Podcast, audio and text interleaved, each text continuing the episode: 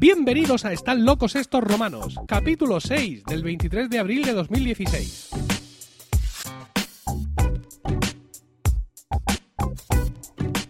Estamos en el año 2016 después de Jesucristo. Toda la sociedad está alienada por la incultura, la chabacanería y la falta de sentido común. ¿Toda? No. El selecto grupo de oyentes de este podcast forman una suerte de aldea a gala que resiste todavía y siempre a la estulticia de los invasores, conociendo con asombro y de pelo noticias y comportamientos ajenos que les hace exclamar, como aquellos irreductibles galos, una frase llena de ironía y sentido común.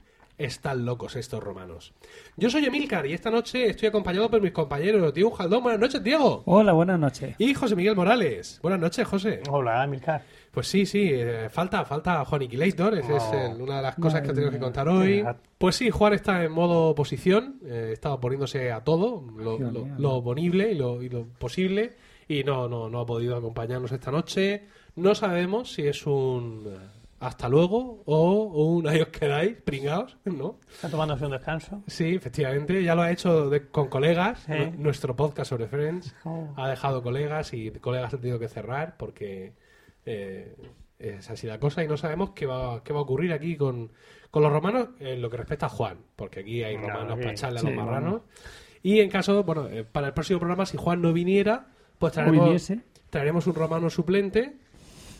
Y eh, si Juan ya no viniera nunca más, pues ese romano suplente nos lo hacemos de plantilla y, y ya está. Tendrá que pasar su oposición. también. También tenemos que pedir disculpas porque hemos faltado a nuestra cita mensual. Es decir, mes. hace dos meses ya del último episodio de Están locos estos romanos, pero ha sido por motivos religiosos, Efectivamente. efectivamente, porque eh, la Semana Santa ha venido, la cuaresma, todo este tipo de cosas. Nuestra religión nos impide grabar podcast en Semana Santa. No, no, no es eso, pero como quizás recordéis, eh, yo dirijo un coro en el que canta José Miguel, también canta Juan, Diego también cantaba con nosotros, y los sábados han tenido mm, muchos compromisos musicales, y como es los sábados cuando, cuando grabamos, pues claro, no, no hemos tenido sábados disponibles. Entonces, pues ha sido esto. Bueno, pues ya está. Tenemos algo más que decir en la sección de información, comentarios, disculpas, quejas. Creo que no. No me, no me viene nada. Hoy estamos en una ubicación francamente inusual. Estamos sí. de nuevo en una de las casas de los padres de Diego. Potentados donde los sí, haya. esta vez sin ascensor y estrenando un equipo de grabación. Estamos grabando con una grabadora, con dos micrófonos de mano y José Miguel tiene un Levalier. José Miguel. Un Levalier. Sí, es un micrófono de ¿Se ve corbata. ¿Se me ve Está, bien? ¿Se me ve sí, bien? ¿Se me está, escucha? está muy contento. Yo sí, porque puedo mirar hacia donde quiera. sin necesidad. de- Sí, efectivamente. No, vosotros lo habéis visto, pero está mirando absolutamente a todas sí, partes. sí, estoy como una O sea, niña exorcista. Una cosa, una cosa increíble. Luego, pues si hay que tunear algo en post pro, pues ya se hará. Ah, Bueno, Pero no, yo pienso que se, se escucha bien, ¿no? yo os escucho estupendamente. Ah, pues claro, porque estamos uno enfrente del otro. Eso también ayuda. Bueno, no tenemos alcohol, No, No. no tenemos cascarujas, no. porque ha sido, ha sido una cosa en plan, seco, a grabar, a grabar. Y sin Juan, sin alcohol, sin cascarujas, pero bueno, vamos a sacar el programa adelante. Sí, aunque si notáis que no, no estamos tan chispeantes como de costumbre, Es la falta de alcohol. alcohol. No, la cajaruja. No, la caruja también. ¿Empezamos? Sí.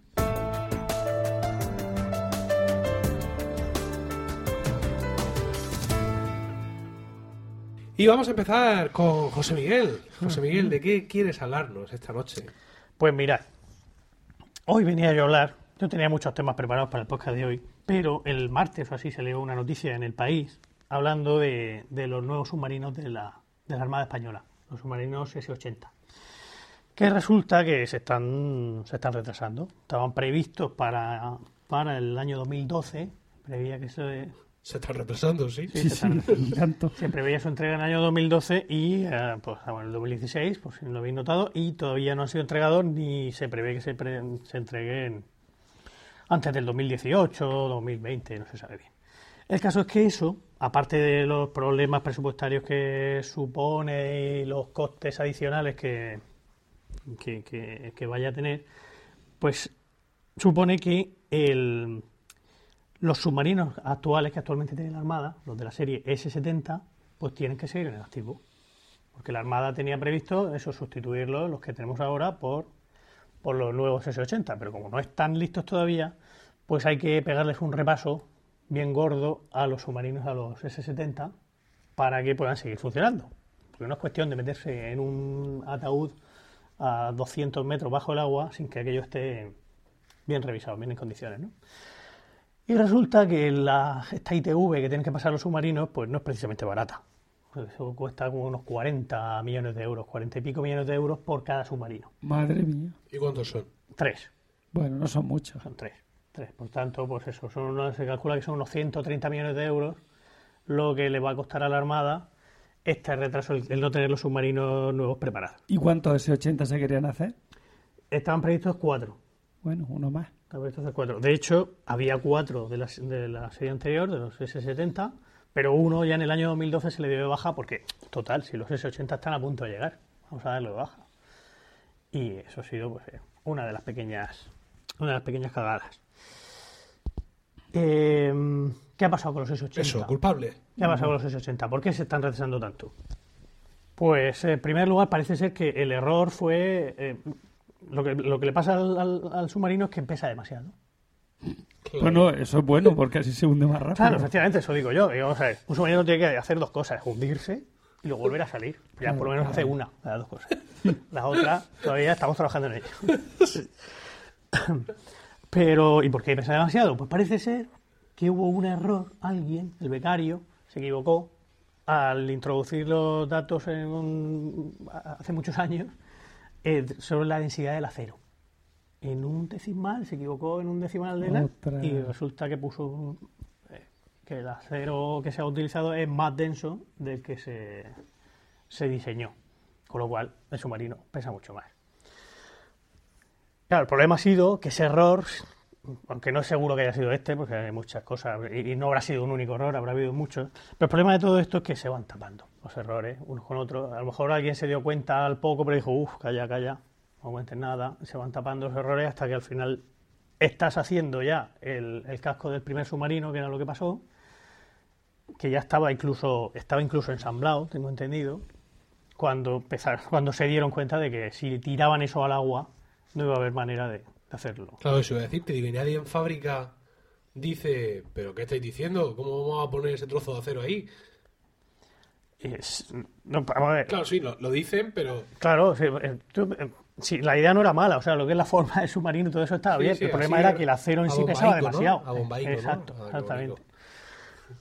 Entonces, ¿qué ha pasado? Que encima, pues al final lo que ha hecho la Armada es contratar a los americanos, Uf. una empresa que se llama Electric Boat, que son fabricantes de submarinos de toda la vida, De prestigio mundial. ¿no? efectivamente, para que nos digan qué es lo que hay que hacer.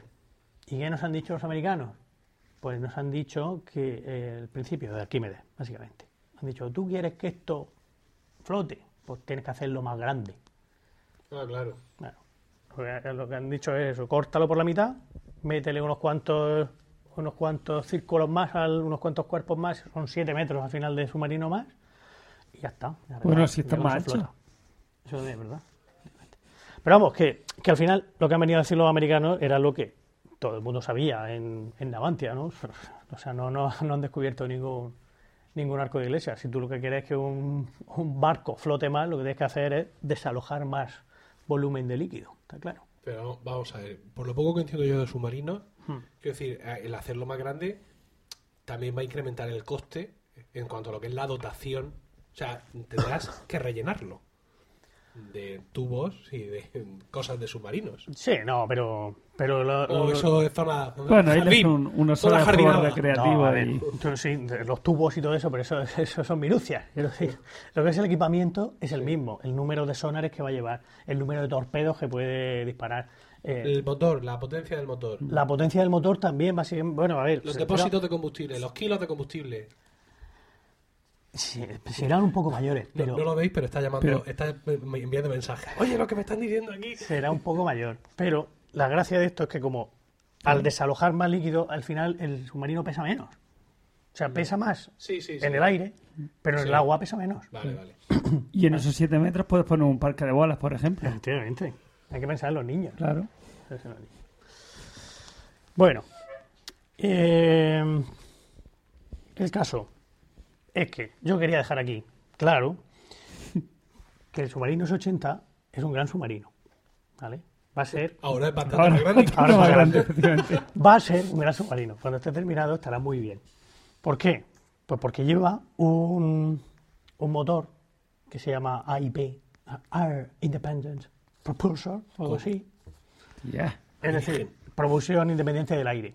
Muy bien, es lo mejor. Claro, si está debajo del agua, Claro. está independiente del aire. Claro, Normal. efectivamente, efectivamente. Pero ¿qué pasa con los submarinos convencionales, los que no son nucleares?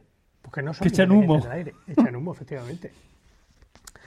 Los submarinos convencionales son diésel, ¿vale? Entonces tienen un motor diésel que echa humo, como tú bien dices, y lo que hace, mientras está echando humo, está cargando unas baterías.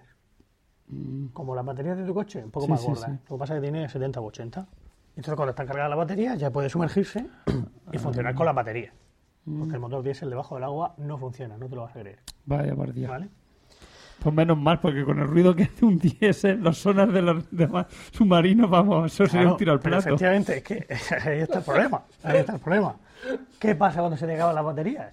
Pues tienes que subir a la superficie y poner en marcha el, El motor. el motor. La carraca. estás diciendo a los malos, hola chicos, estamos aquí. Y eso pues no Eh, mola. ¿Cómo, cómo no has traído el tema de los submarinos antes? Porque da para un huevo de chiste. Sí, sí. ¿Verdad que sí? No lo había pensado. Cada dos o tres programas tienes que traer algo de submarinos. Vale, yo que de submarino. A lo mejor en algún momento tengo que matarlos a todos, pero bueno, no, no lo toméis a mal. Será, será con cariño. Y entonces, ¿qué pasa con, este, con esta propulsión? Que, que no necesitas subir. Que puedes tirarte bajo el agua todo el tiempo que quieras. O sea, estamos hablando de 15 o 20 días sí. Navegando bajo el mar sin tener ningún problema. Mientras que con las baterías es cuestión de horas.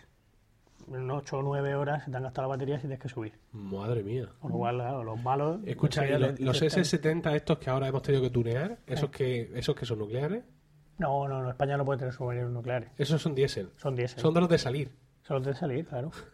La inmensa mayoría O sea, de los submarinos estamos del vendidos son como. en, eh, en- en el mundo solo tienen submarinos nucleares pues los rusos, los americanos, los franceses, los ingleses y no sé si el resto Y de los chinos que, lo ven- los que chinos, vendieron, los rusos le vendieron unos para montar un casino, yo que sé. No, no, fueron los americanos. Para montar un casino en Macao o lo que sea. Pero escucha, ¿por qué has dicho que y España, los chinos se lo llevaron. ¿por qué has dicho que España no puede tener? No que no tenga, sino que no puede tener. porque por los, por los tratados internacionales de no proliferación nuclear Ajá. Eh, los únicos países que pueden tener armas nucleares, un submarino es un arma nuclear, Ajá. pues son los que ya las Son tienen. los que ya a las tienen, hoy. claro. Vale, vale. Por ejemplo, Corea del Norte. Ajá. Vale. Y es, eh, pues eso, los submarinos que tenemos ahora son, son de ese tipo y van a seguir siéndolo, excepto eso, la- que, que gracias al- a la IP pues se podrá sumergir durante 15 o 20 días seguidos, que eso pues da mucha... Y el invento de la IP no es español, claro. No, ya hay algunos submarinos que lo tienen. Lo que pasa es que empezó a hacerlo Bengoa, empezó a hacer el, el sub- el- Y resulta que, claro, ellos tenían un motor de estos que funcionaba del tamaño de, de- de un salón, como en- varios metros cuadrados, o sea, muchos metros cuadrados, y funcionaba muy bien. Pero claro, a la hora de meterlo en un submarino que tiene que tener aproximadamente el tamaño de esta mesa, el motor, pues la cosa ya no funcionó tan bien Un metro y medio. Bueno, ha habido algunos problemas con ese tema y todavía que, que yo sepa no están, no están resueltos. Que conste que todo esto que estoy contando es cosas que ha salido en la prensa, ¿eh? no es Ah, nada. eso digo, ya me estás No. diciendo, y ahora todo esto lo tienes que cortar de la edición. No, no, no, todo esto son cosas que han salido la prensa. No estoy diciendo nada, nada secreto. Y, eh, y bueno, todo esto, ¿por qué lo digo? Pues porque el submarino, el, el- el S-80, es, una, es un desarrollo exclusivamente español. O sea, lo estamos haciendo es la primera vez desde el submarino Peral que estamos haciendo un submarino eh, nosotros solitos. Antes se habían hecho submarinos en España, pero eran a medias con los franceses o, con, o directamente comprados de la Segunda Guerra Mundial. Esta es la primera vez que estamos haciendo unos submarinos enteramente españoles. Y es un desafío ingenieril muy grande. Es una cosa. Entonces, ¿que, ¿que están saliendo problemas? Pues sí, están saliendo problemas, pero que es habitual. O sea, es normal que cuando se, se atacan retos tan importantes pasen cosas. Claro. Por ejemplo, me diréis, ahora vamos a empezar a sacar trapos sucios del resto de los países. Ay, ay. Los americanos están haciendo un avión que es el, el sustituto del- de los Harrier. ¿Conocéis los Harrier? Que son estos sí, que, Sí, estos que despegan en vertical. que pegan prácticamente en vertical, ¿no? Pues están haciendo el, el sustituto de eso que se llama los F-35. Pues estos señores tenían que tenerlos terminados en el año 2007, los, los F-35. a día de hoy siguen sin estar. O sea, ríete tú del, Sí. del retraso del El S-80. submarino nuestro, sí. Exactamente. El presupuesto se les ha disparado al doble de lo que tenían presupuesto inicialmente. Y estamos hablando de cada avioncito de esos cuesta unos 160 millones de dólares y los americanos han encargado uh, 2.500.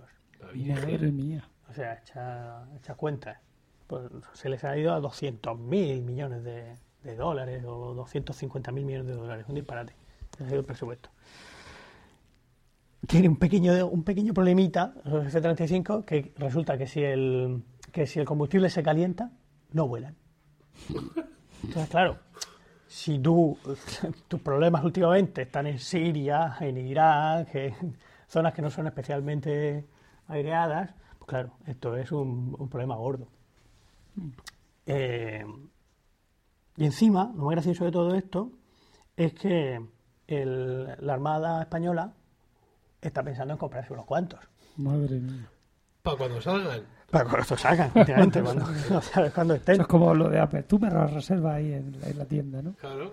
Porque como en el, submar- en el submarino, perdón, en el portaaviones que tenemos, solo tenemos uno, Juan Carlos I, pues solo pueden despegar aviones Claro, de este tipo. si tuviéramos dos, tendríamos Juan Carlos I y Juan Carlos II, ¿no? Efectivamente, Juan, Juan Pablo. Dios. Y como, como en este... Yo, yo pensaba, no, da igual que beba alcohol, quiero decir, yo no bebo. No, no, pero estos tíos no, no se les va a notar. ¡Pah! ¿Cómo que no? Madre mía, ha sido terrible el chiste ese. Ya lo sé, lo sé. Eh, él te ha sacado un poco a flote con lo de Juan Pablo II, pero... o sea, He intentado, he intentado tirar de él. Pero eso, ¿Y ese, ¿Y ese portaaviones quién lo hizo, por cierto? él, ¿Quién nos hizo el portaaviones? El portaaviones... Será comprado de alguno Los americanos. No, el portaaviones lo hicimos nosotros, lo hicimos en Avantia. Ah, mira, mira. Pero escúchame, ¿y por qué hacemos ¿Qué un portaaviones del que solo pueden despegar un tipo determinado de aviones? Bueno, un tipo determinado de aviones. Porque será un microportaaviones que no Claro, tiene pista como no para que... portaaviones de esos como los de los americanos que tienen un código postal para ellos solos. Un- Cuanto más grande lo hagan, más caro es. Nosotros, pues, luego mucho decir, venga, vamos a recortar gastos en defensa. Entonces no puedes hacerte un submarino. Hostia, joder, con el submarino. Claro. Un portaaviones tamaño familiar. Sí, sí, sí. sí. Tienes que hacerte un- uno de andar por casa. Y, y claro, es como España está en la OTAN, pues quieras que no, pues no puedes irte a mirar lo que han hecho los rusos o los chinos, que tienen una cosa muy apañada. Eso no lo puedes hacer. Tienes que comprar lo de tus aliados. Vaya, que la- realmente la única opción que hay es el, es El F-35. el F-35. Pero los franceses no tienen nada de esto. Nada, nada. Ya va. Ellos si tienen que hacer un portaaviones, tienen ahí... Si tienen que hacer un, si necesitan aviones de esos, pero se lo piden a los americanos, a mí. A ver, el F-35 también es un avión que no va a estar mal, va a estar bastante bien, pero ese, el que despega en vertical, porque tiene como en, en- en el centro donde se juntan las alas, un poquito más adelante, lleva una especie de ventilador gigantesco que es lo que hace que, que pueda despegar en, en vertical. Pero ¿qué pasa? Que se van a hacer tres versiones del F-35. Este y luego otros dos que son mm, uno de despegue Convencional. convencional y otro que es para, para estar en, en portaaviones convencionales también. O sea, Ajá. que tienen poco sitio, pero tienen un poco más de sitio para, para coger carrerillas. Sí. El problema está en que esas otras dos variedades están condicionadas por el diseño del, del otro. Porque se empeñaron en mantener el diseño lo más parecido posible. Para ahorrar costes de fabricación. Para los costes de fabricación, efectivamente. Pero claro, pero eso lo que hace es condicionar mucho la, el, el rendimiento de los otros dos, que podrían ser mucho mejores aviones, pero por tener la forma que tiene el de despegue vertical, pues están mucho más jodidos. Con lo cual, ¿qué quiero decir? Que el F-35B, el que despega en vertical, está muy bien, pero los otros dos no son gran cosa. Y sin embargo, la Armada está intentando convencer al Ejército del Aire a decirle, oye, vamos, a- nosotros compramos de estos, de los que despegan vertical, y comprarle vosotros también de los otros que nos hagan un precio. Mm, Pero claro, no es buena idea. No cuela. No es buena idea. No cuela. No sé en qué acabará la cosa, pero no es buena idea. Bueno, tengo unos cuantos ejemplos más de, de cagadas, de cagadas internacionales, pero Glosa, Sí, glosa. sí, dile, dile. Sí, sí, Sí, sí, estás muy animado. Está interesante el tema. otro submarino, otro submarino que la acabó fueron los alemanes. Los Mira qué alemanes raro. Les hicieron un submarino a, bueno, le- le- les contrataron cuatro submarinos, lo creo, me parece que eran. Los griegos. Los griegos. Los griegos. Sí, no, si todo esto es... Sí, viene de largo. efectivamente, gran parte de la deuda Sí. de, de- de Grecia con Alemania es por, esto, es por este submarino y por cosas parecidas. El caso es que cuando terminaron el primer submarino los alemanes, pues ellos habían hecho las pruebas y la- eh, el diseño era para las aguas del Mar del Norte. Y claro, el Mar del Norte tiene una salinidad y una temperatura, sobre todo, muy distintas A la del Mediterráneo. a las del Mediterráneo y a las del Mar Egeo, en Claro. concreto, que es donde va. Pues cuando se montaron los griegos en el submarino, ahí en el, en el Egeo, Con aquello empezó yogur. a moverse. Con su yogur. Exactamente. Aquello pegaba unos vaivenes de la, de la leche. Les Y- vendría bien. No, pero luego empezaron los vómitos a correr por dentro del submarino, Ah, sí, había no ventilación. Bueno, pues, muy desagradable. El caso es que se lo Se devolvieron. lo devolvieron. Se lo devolvieron. El ticket. El sí, se lo devolvieron. De hecho, se canceló el programa. Bueno, fue un desastre. Están todavía en, en litigio por ese tema. ¿Qué más? Luego hay un- una, una anécdota que me gusta a mí mucho, que le voy a Pero, contar. eh, espera, pero ¿y esto cómo lo solucionas? Quiero decir, mm, así aprendemos niños que cuando un país nos encargue un, un país remoto nos encargue un submarino, tenemos que ir a fabricárselo allí. Bueno, eso es lo que se. De hecho, el primero se fabricaba en Alemania y los demás se fabricaban en, en Grecia, en astilleros en Grecia. Ajá. Pero el problema no es que lo fabriques allí o dejes de fabricarlo, sino si está diseñado pensando en la salinidad y en, la temperatura del mar del Ah, norte. pero, pero que es un problema, digamos, de, De diseño. de mesa. Claro, ¿no? No que luego lo echaron ahí al mar y dijeron, míralo cómo flota, venga, mandárselo a los griegos. Es problema de, de cuentas, de, de echar cuentas. y de, y de no tener en cuenta eso. Ah. Tío, qué decepción los alemanes en estos Sí. momentos. ¿Quién se puede imaginar? No, ¿Quién se podría imaginar que los alemanes iban a fallar en eso? Yo he visto con estos ojos que me se van a comer los gusanos, Sí, he visto código sí. de americanos, de una gran empresa americana, Ah, que no diré su nombre, por si no están escuchando, que ellos lo escuchan todo. Dios. Y aquello era una basura. Allá había mierda para echarle a los, a los marranos. Lo que pasa es que, claro, como son los americanos, Eh, ¿no? no, olvidado, olvidado de eso. Bueno, Todas las cocinabas. venga, cuenta lo siguiente. Lo siguiente. Está- está- esto, esto está interesantísimo. Oh. No, no, te lo digo en serio, ¿eh? Lo sabía, sabía que te iba a gustar. Sí, sí. En el año 2003 Sí. se pusieron también los alemanes, Oh, otra cagada alemana, junto con los suizos, a hacer un puente sobre el Rin. ¿Vale? Uno empezaron por su lado, que los suizos por su lado. Los Ah, eso sí lo sé yo. vamos a hacer un spin-off con Natán. Pero no era un túnel. No, no. Esto, esto era un puente. Con el túnel habrá habido otra cosa. vamos a enviar a nuestro- Puente en, eh, Laufenburg. Vamos a enviar a Natán García de Swiss Spain, un podcast Ah, de, de Milcar hombre, FM, claro, sí, sí. como corresponsal nuestro en Suiza, Sí, sí. a que Ah, haga un programa eh, sobre el terreno, allí, con el viento. Estamos aquí en el puente. Venga, se pusieron a hacer un puente. Se pusieron a hacer el puente. Sí. Y nada, pues todos, cada uno hicieron sus medidas. Según nada. hemos escuchado en Swiss Spain, este puente es muy necesario para los suizos porque se van a comprar a Alemania, a hacer la compra del súper. Ah, Sí, sí. sí, sí. Sí, Qué fuerte. lo contó Natán porque dice que, se- que las cosas en Alemania están mucho más baratas y encima cuando hacen una compra brutal, pero brutal en plan el coche a reventar, como pasan de determinado importe, les devuelven el IVA. Ah, bueno. Entonces el- le sale la excursión, o sea, le sale la cosa como para ir a, ir a Alemania a pasar el día. Obviamente, si vives más o menos eh, cerca de Alemania, ¿no? Y hay gente que lo hace en otros países también europeos, según contaba Natán. Entonces te, te vas a Alemania. Igual que tú y yo nos vamos al líder, mejor precio y calidad. Ellos se van a Alemania, pasan ahí el día. Eh, Natán al principio esto no lo entendía, pero ¿cómo te va a salir más barato irte a Alemania que la gasolina? Comer allí. Y luego le dijeron, el IVA, es el IVA, Ay. idiota. Sí, digo. O sea que se hicieron un puente para ir, Pues masivamente seguramente, a claro, comprar leche. era para eso. eso sería. Y chocolate y cerveza. El caso es que cuando se estaban acercando, a medida que se iban acercando, se dieron cuenta de que aquello, de, que no iban a, de que no se iban a de encontrar. que aquello no encajaba. Estaba uno 54 centímetros más alto que el otro. Ah, no. ¿Qué pasa? Pues que resulta que los a- alemanes cogían las referencias, las, las referencias de la altura, siempre son alturas sobre el nivel del mar. ¿Pero sobre qué mar? Claro. Pues los alemanes cogían el mar del norte y los suizos cogían el Mediterráneo. Aún así, esto lo sabían. Los ingenieros alemanes y suizos sabían eso. Sabían que entre el mar del norte y el Mediterráneo había 27 centímetros de diferencia. Pero se ve que alguien la cagó y en vez de darle al, al menos, le dio al más. Por eso son El doble. el doble, justo el doble. En vez de quedarse a cero, se fueron al doble. Y pero se ve que no sé muy bien por qué le echaron la culpa a los alemanes, que los alemanes fueron los que tuvieron que deshacer y volver a y volver a hacerlo. Madre mía. Deshacerlo y volver a hacerlo. Bueno, deshacerlo hasta cierto punto, imagino, hasta cierto, hasta, hasta cierto momento. Sí, hasta cierto punto que luego te dé tiempo a hacer pendiente. Exactamente, porque Que- no, aquello para que un encaje, escalón.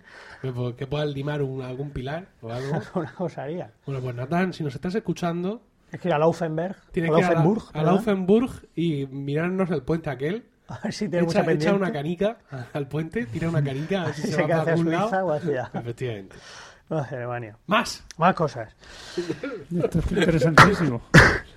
El, el famoso el famoso Bueno, te, te has dado cuenta que con este micrófono tienes que, tienes que toser distinto. Ay, sí, perdón, tengo Ah, que sí. poner. Tienes que ponerte la mano ahí. No, pues, si no, le- les has tosido. Perdón. No, perdón, estás disfrutando, perdón. estás mirando a todas partes, estás moviendo Claro, tu- estás lo- con tu cuello desencajado. El problema es que tengo la voz de Sistro hoy. Sí, Lo- sí pero eso no es culpa del micrófono. No, pero eh, por eso es la tose. Ah, luego yo te pongo un plugin que tengo para resfriados. Disculpadme, por favor. Por favor. Sí, yo también estoy tocado. ¿Y tú? Yo no. Ah, Yo estoy estupendo. Dice, con su míralo. contratenor. Con su po- sudadera de los Celtics.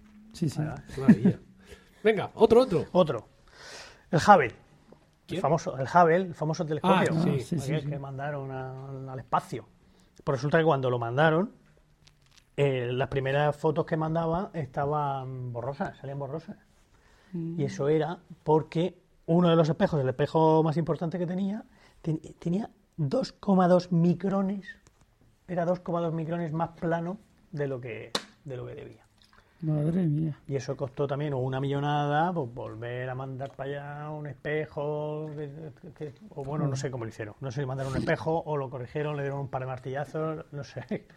No sé cómo lo hicieron, pero pero fue, fue muy caro porque alguien se equivocó en 2,2 micrones, que es- debe de ser muy poquito. ¿no? Sí, tiene pinta de ser súper poco. Sí. Sí, pero suficiente para que las fotos de la nebulosa de Orión no se No se vieran. No saliera como tenía que salir. Otra cagada interestelar. Una sonda que mandaron a, a Marte, la Mars Climate, pues en el año 99 fue esto, pues cuando estaba llegando a Marte tenía que pasar, a- o sea, una, una sonda no, no, no aterrizaba, no amartizaba, ¿cómo se llama eso? Sino que daba la vuelta, tenía que orbitar alrededor Sí. de Marte. Pues cuando se estaba acercando se estampó contra Marte porque alguien se equivocó al hacer la conversión entre kilómetros y millas. Ah, Como había equipos internacionales de, de- incluso de, de programadores, pues alguien no contó con que, no sé si tenía que hacerlo en millas o tenía que hacerlo en kilómetros, pero el caso es que se equivocaron y digo, pues, se- se estampó. se estampó. Pobre. Y bueno, la última que tengo aquí preparada para vosotros, de nuestros amigos los franceses. Hombre, hombre, Sí, qué ganas. Estaba lloviendo ahí. bien. Y esto además fue hace relativamente poco, no apunta el año, pero fue hace, fue hace tres o cuatro años, me parece. La Renfe francesa, la SNCF, pues se gastaron 20.500 millones de dólares en comprar unos trenes. Sí. Unos trenes pues, muy bonitos que les fabricaron, no me acuerdo quién fue, si fue Alstom, se los fabricaron ellos mismos, me parece. Pero con el, pequeño detalle de No. que no cabían en la inmensa mayoría de sus estaciones de tren. ¿Cómo que no cabía? No cabían, eran demasiado anchos, las vías. O sea, que no cabían en las anchas. No, no cabían, no podían entrar en las estaciones. Aquí habla de que era el problema de las estaciones. Entonces, cuando llegaban a la estación, pues. A lo mejor había dos vías muy juntas una con otra y por eso chocaban trenes. Pues no sé por qué sería, pero el caso es que no, no, no podían entrar a las estaciones. Y se tuvieron que gastar 320 millones de euros en reformar las Las estaciones. las estaciones. Bueno, también le hacía falta. Sí, no, hombre, una manica de pintura no le vino mal a, la- a todo aquello. Así es que, pues eso, que en todos las cuestionaba. Y el submarino S-80 estará muy bien cuando, cuando esté. Hombre, mm, yo me quedo un poco con la reflexión que has hecho al principio, y es que, bueno, el que, el que quiere veces se tiene que mojar el culo, ¿no? Hostia. Es decir, tú, tú hemos dicho, estamos haciendo unos submarinos aquí, en un país que tampoco somos una gran potencia en, en ingeniería de defensa y le estamos echando narices y nos están saliendo. Hay sus problemas. Y yo pienso lo digo, por ejemplo, para el Hubble. Oye, vamos a mandar un, tele- un telescopio que nos permita ver el origen del universo. ¡Ay, venga! Claro. Pues, qué menos que equivocarse en dos micrones, ¿no? Que se supone que ahí están las mentes más privilegiadas y todo eso. O- hay otras, otras, mm, otros errores de, que de los que has comentado que son de, de menor pelaje, ¿no? Sí, como lo de 27... Sí, 27 para arriba, 27 medio para abajo, los kilómetros de las millas. Sí, pero hay, hay otros que, como tú dices, son un poco, por así decirlo, justificables, ¿no? En cuanto a que son grandes empresas que acomete el ser humano y ahí tienen esos errores. Esto refuerza mi teoría de que eh, las pirámides las construyeron los alienígenas. Probable. Claro, porque dices tú, vamos a ver, si estamos aquí ahora mismo con toda esta, esta tecnología a nuestra disposición y nos equivocamos en convertir millas a kilómetros, ¿cómo es posible que las pirámides sigan en pie? Digo José, No, hombre, historiador. pero, hombre, Entonces, tuvieron, historiador residente. tuvieron su ensayo error antes. Las Claro, primeras no sabemos cuándo eran más- Efectivamente. eran más cutrecillas y poco a poco fueron perfeccionando. Y si se cae, ¿quién se iba a enterar? Claro, ¿cuántas veces hicieron la, la pirámide de Keops? A lo mejor Claro, la empezaron- Claro, Quita, si quita, se quita. cae, No, y nosotros, anda, se han encontrado ruinas de una nueva pirámide. No, ruinas no. Está exactamente igual que la dejaron. Estas que se les cayó a mitad y decidieron, decidieron echar tierra sobre el asunto. Eh, eh, sí, total, luego vamos a tener un muerto debajo. Efectivamente. Y tal. Bueno, pues nada, oye, muy interesante. Oye, Sí, que nos has contado. gustado. He disfrutado mucho de todas estas historias. traer cosas de estas. Sí. ¿Seguimos?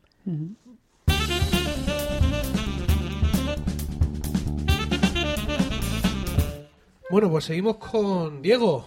Diego que va a atender la petición de, de un seguidor, ¿no? sí, que se me ha olvidado el nombre. Tarkus. Tarkus Michael. Michael. M. Punto. Me pedía que por favor hablara sobre qué opinaba, so- o sea, sobre qué opinaba de los deberes.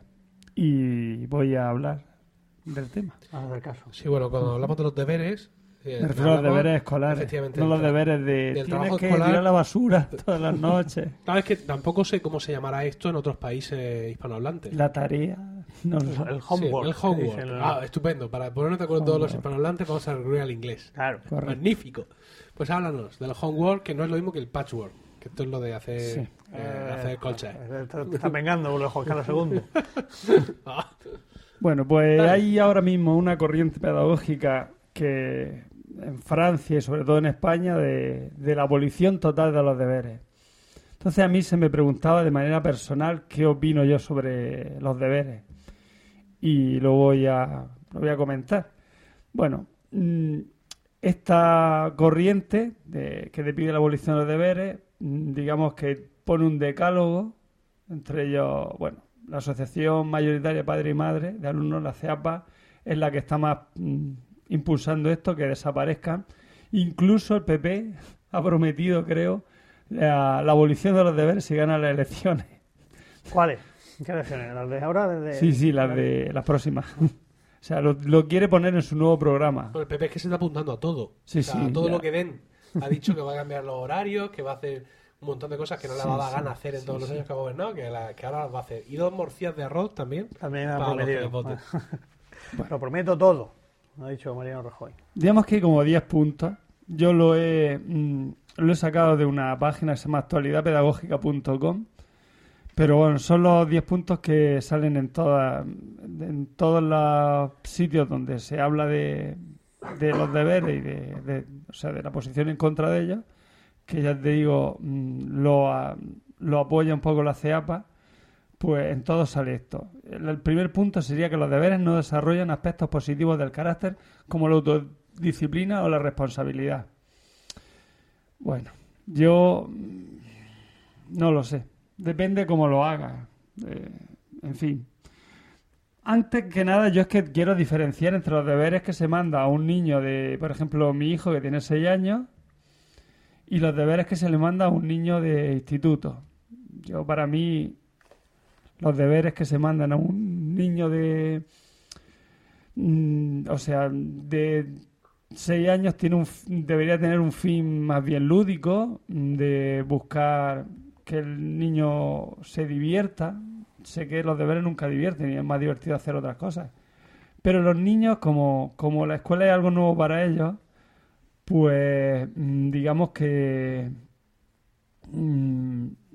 se motivan, o por lo menos mi hijo se motiva. Eh, y esa otra... Eh, Mi hijo, de, cuando empezaron a mandarle deberes con tres años, estaba encantadísimo. Le mandaron a ver, deberes, no eran, no eran ni deberes, eran. Los fines de semana llegaba con una fichita que tenía que hacer la tontería y llevarla al miércoles siguiente. Pero él estaba en- encantado, se, se sentía muy Claro. importante porque le habían mandado deberes. Eso, eso sí que es verdad. Sí, eh, mm, claro. Eh, Los deberes para estos niños pues son motivantes, siempre y cuando estos deberes no tengan, mm, el profesor tiene que ser consciente de que no pueden ser deberes muy repetitivos, de que no sean deberes, mm, digamos, en el que se repite lo que ya ha hecho en clase, sino que sean deberes diferentes. Y una cosa importante es que los deberes, mm, yo por lo menos, yo no los mandaría para que lo hicieran los padres. Aunque se puede decir, bueno, es que yo mando los deberes, el profesor puede decir, yo mando los deberes para que el padre esté con el hijo y tengan un contacto. Bueno, ya pueden hacer otras cosas ellos por su cuenta sin que lo tenga que hacer un padre. Dios. Y en muchos casos mm, yo he visto deberes, o sea, dibujos y cosas hechas por padres. Por ejemplo, en el libro viajero del Quijote de mi hijo, yo he visto dibujos que un niño de 6 años no hace. A lo mejor lo ha hecho su hermano mayor. Entonces, mm, los deberes los tiene que hacer el niño y unos deberes que a ellos les gustan.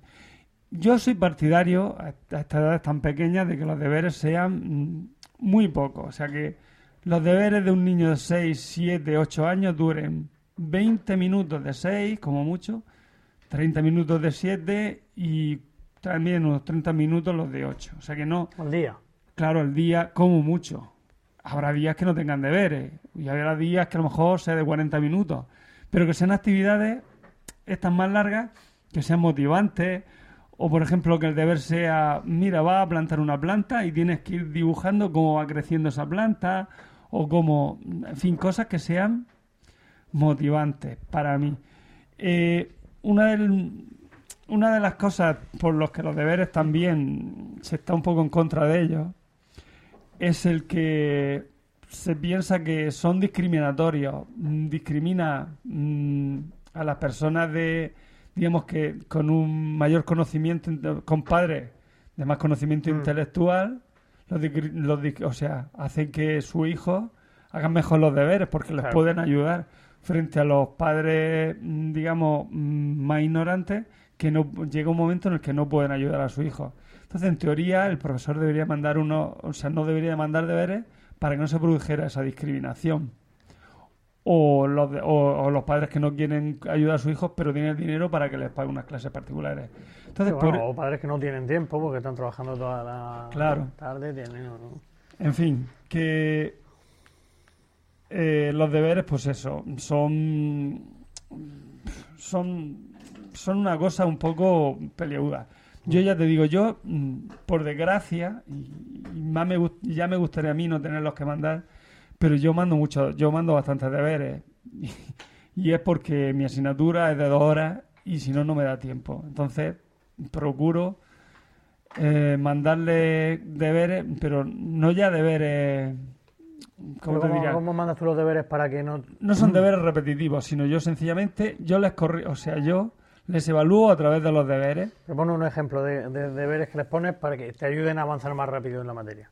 Pues, por ejemplo, mm, si yo le, mm, si yo acabo el tema y yo quiero hacerle un repaso del tema, yo no, o sea, no se lo hago en la siguiente clase el repaso para recapitular el tema, sino que le pongo preguntas, le pongo verdaderos falsos para que ellos me lo hagan, o sea, cosas muy donde toco todos los tem- todos los puntos del tema y es más, esos deberes, mm, ya te digo, no son deberes. Es como si le estuviera haciendo- Yo les corrijo. O sea, yo, es el examen. Solo que el examen lo hacen en casa, tienen la chuleta, lo pueden hacer con tranquilidad, pueden investigar.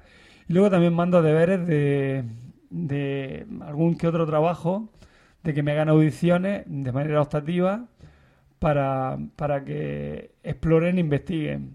Pero el problema, bueno, la pedagogía dice que tienes que mandar unos deberes que sean enriquecedores y tal, pero es que los niños de secundaria, ellos lo que quieren es, mm, digamos, si hay un burócrata, alguien burócrata en, en- en la enseñanza, en estos casos, son los niños. Los niños quieren estudiarse su examen, a ser posible, se estudia la negrita, vomitan el examen al final de, o sea, vomitan su examen y se olvidan y Mm. pasan para adelante.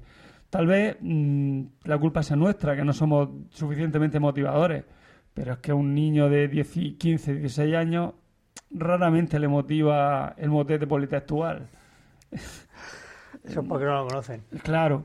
Hay niños que sí, y hay No niños cantarlo. hay niños que les gusta mucho y llega un momento en el que yo por- yo tengo yo he tenido la grata alegría de que en cuarto de la ESO encontrarme alumnos que me pedían por favor que no les cortara la ópera, que le dejara una ópera entera porque querían escuchar la ópera entera y no por perder tiempo, porque realmente si no, o sea, lo siguiente iba a ser ver otro otra cosa eh, cortada, digamos quitándole las partes menos interesantes, o sea, que no es que no es que eso le ayudara a, a decir, bueno, pues mientras estamos viendo la ópera no estamos estudiando otra cosa.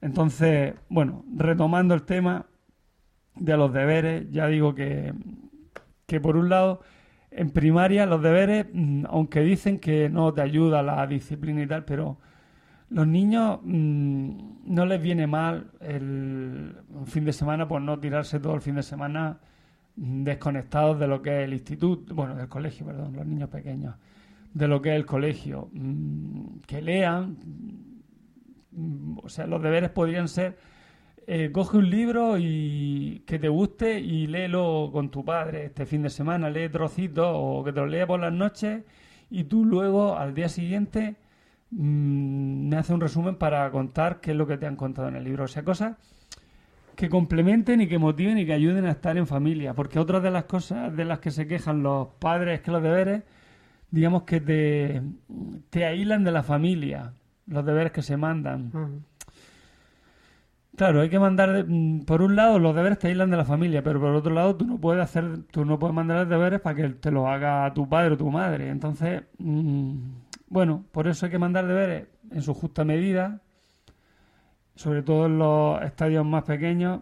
Y otra reflexión que hago eh, en cuanto a los deberes, a lo mejor estoy aquí di- divagando un poco, pero otra reflexión que hago es que los niños tienen una jornada laboral mm, en la EGB, bueno, perdón, en la primaria, que entran a las 9, esos son los que tienen jornada, o sea, jornada Continúa. continua. Entran a las 9 y salen a las 2, o sea, Cinco horas. 5 horas. Y cuando acaban eso, tienen mm, Inglés, natación. inglés, natación, tal.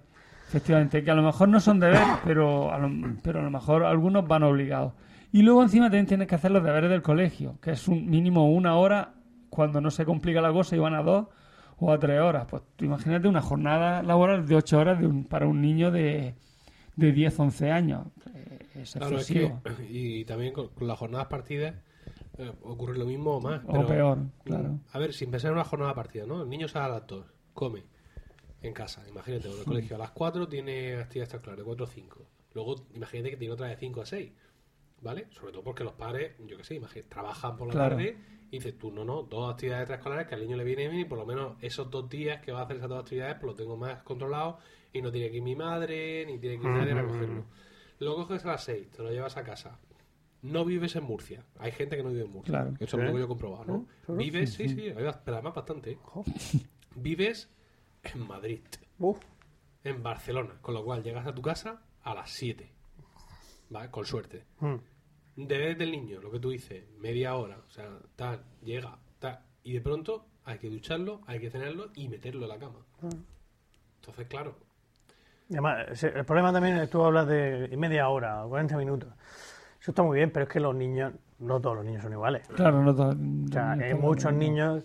yo, eh, eh, mi, mi mujer me habla de un alumno suyo que es muy buen crío, que es un crío muy espabilado, que es inteligente, pero que es muy lento. Hace las cosas muy despacio, lee despacio y escribe muy despacio. Entonces, ese niño, que eh, un niño normal puede tardar media hora en hacerlo, pues puede tener una hora, una hora y Ya, pero cuando yo hablo hacerlo. de eso, de, de media hora, mm, quiero decir, mm, me refiero que habrá gente, habrá niños, los que sean rápidos, que lo harán en 5 o 10 minutos.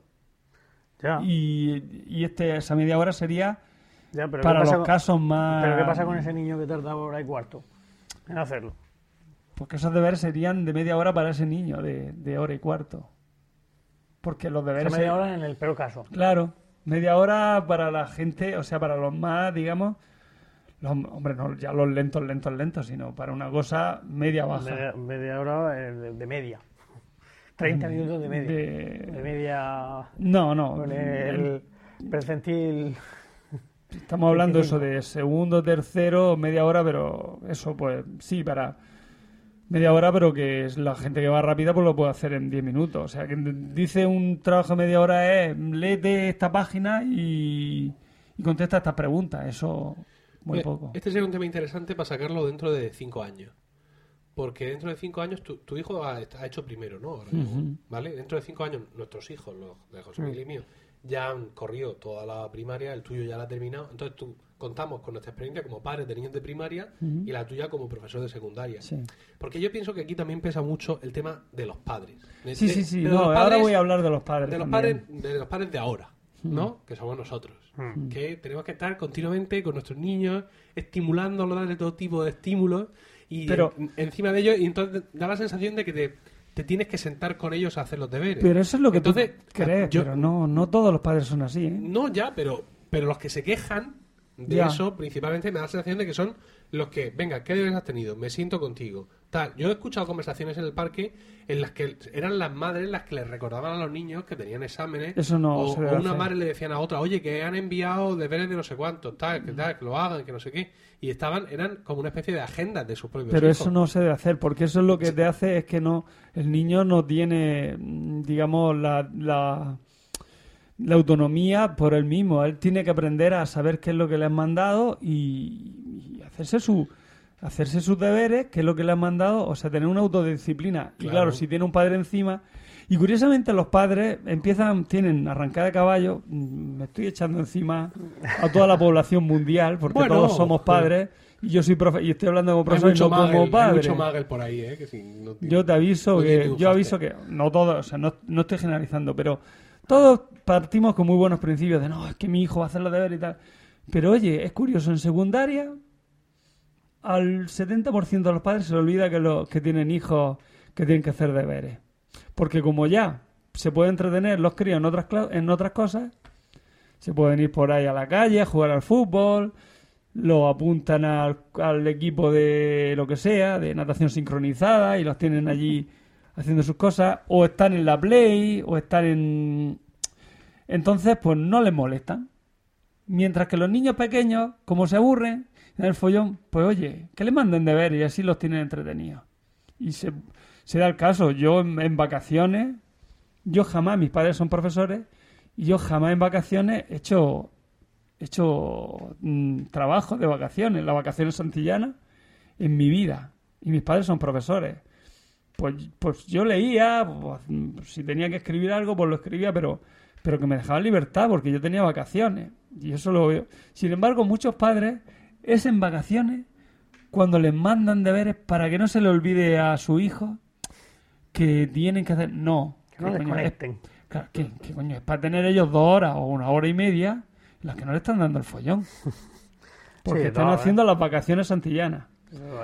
Que no son todos, o sea, estoy generalizando, ¿eh? que no son todos los casos, es una inmensa minoría o una mínima minoría. Que no venga luego que, que luego empezáis ahí a criticarme y no, no, A ver, no. claro, la experiencia que yo tengo, y supongo que José Miguel, es una experiencia muy parcial, porque ahora con nuestros niños que tienen 5 años, que están aprendiendo a leer y que tienen que entrar sabiendo leer a, a primero de primaria, Ujú.